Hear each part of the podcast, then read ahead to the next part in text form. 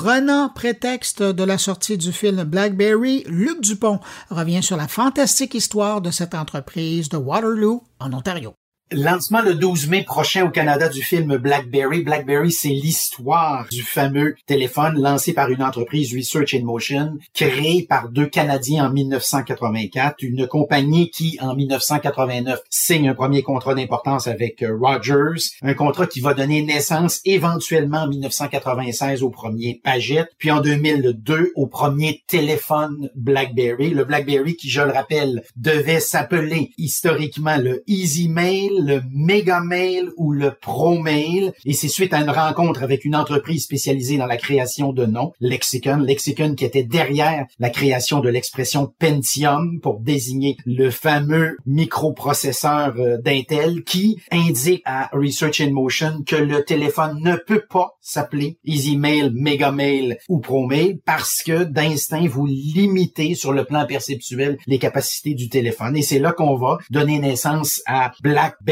on avait aussi pensé momentanément à utiliser l'expression strawberry. Décidément, on était dans les fruits. À melon également. Apple, qui je le précise, n'est toujours pas au moment de la création du BlackBerry en 2002, n'est toujours pas dans l'industrie du téléphone intelligent. BlackBerry va occuper comme ça un espace extraordinairement euh, important. Peu de compétiteurs. 43% du marché en Amérique du Nord en 2010. Autour de 20% du marché planétaire du téléphone intelligent. Donc, ça se passe relativement bien sur le plan sécurité, sur le plan du niveau d'encryption. Le BlackBerry se démarque des concurrents, si bien qu'en 2008, lorsque Barack Obama remporte la présidence des États-Unis, il va exiger de pouvoir continuer à utiliser son fameux euh, BlackBerry, si bien qu'on le verra fréquemment dans l'avion présidentiel en train comme ça d'envoyer des messages, en train d'envoyer euh, des courriels. Une, une habitude d'ailleurs tellement euh, incrustée en Amérique du Nord et partout à l'échelle planétaire qu'on créera une expression crackberry, crackberry, qui désigne ces personnes qui n'arrivent pas à quitter leur téléphone des yeux. Donc ça se passe relativement bien pour Research in Motion et BlackBerry, qui en 2007, je le précise, en bourse est l'entreprise qui sur le plan boursier donc a la plus grande valeur devant la Banque royale. Puis soudainement, au moment où on a l'impression que l'avenir nous appartient, arrive Steve Jobs, Steve Jobs qui dans une intervention célèbre annonce d'une part le lancement du iPhone et qui d'autre part en 2007 identifie selon lui donc durant cette conférence de presse là la grande faiblesse du BlackBerry. En fait, la grande faiblesse du BlackBerry selon Steve Jobs, c'est ce que d'autres estimaient être la plus grande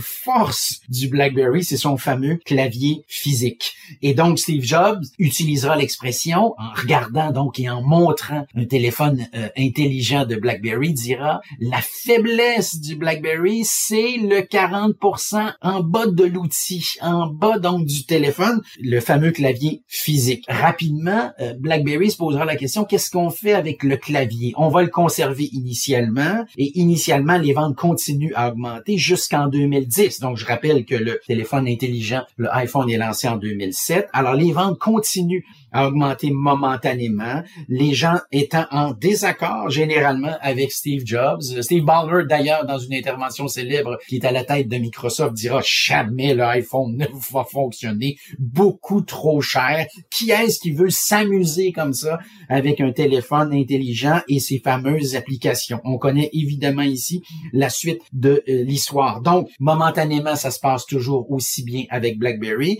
qui, l'espace d'un instant, a un de conscience. Est-ce qu'on ne devrait pas offrir aussi le clavier virtuel? Et c'est là qu'on va commettre un impair extraordinairement important. On va lancer un téléphone avec un clavier virtuel et malheureusement, ce téléphone-là n'est pas au point sur le plan technologique, sur le plan de la programmation également, Il va connaître toute une série de problèmes et c'est à ce moment-là pour la première fois qu'on sent bien que BlackBerry vient de s'enfarger dans les fleurs du tapis ou comme diraient certains, dans les fleurs du euh, clavier. BlackBerry ne sera plus jamais la même entreprise et le même produit par la suite. On assiste à un lent déclin, un lent déclin qui coïncide évidemment avec la croissance exponentielle des téléphones iPhone d'Apple, lentement, on va décider de s'éloigner des produits euh, initiaux et on va se lancer dans la sécurité, on va se lancer également dans les logiciels de voiture. Donc, l'entreprise a su se renouveler, mais on est très loin du téléphone initial, on est très loin du Paget euh, qui avait permis de lancer l'entreprise euh, Research in Motion.